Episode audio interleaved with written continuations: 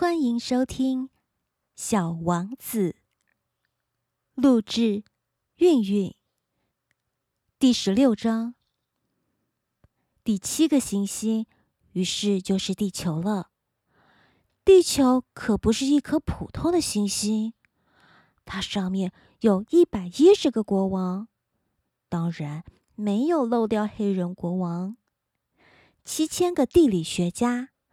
九十万个实业家，七百五十万个酒鬼，三亿一千一百万个爱虚荣的人，也就是说，大约有二十亿的大人。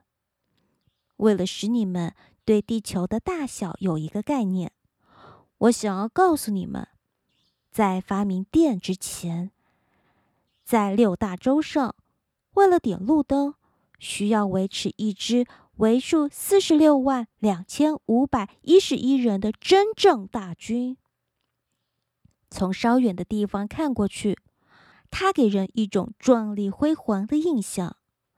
这支军队的行动就像歌剧院的芭蕾舞动作一样，那么有条不紊。首先出现的是新西兰和澳大利亚的点灯人，点着了灯。随后，他们就去睡觉了。于是，就轮到中国和西伯利亚的点灯人走上舞台。随后，他们也藏到布幕后面去了。于是，就又轮到俄罗斯和印度的点灯人了。然后就是非洲和欧洲的，接着是南美的，再就是北美的。他们从来也不会搞错他们上场的次序，真了不起。北极仅有一盏路灯，南极也只有一盏，唯独北极的点灯人和他南极的同行，过着闲逸懒散的生活。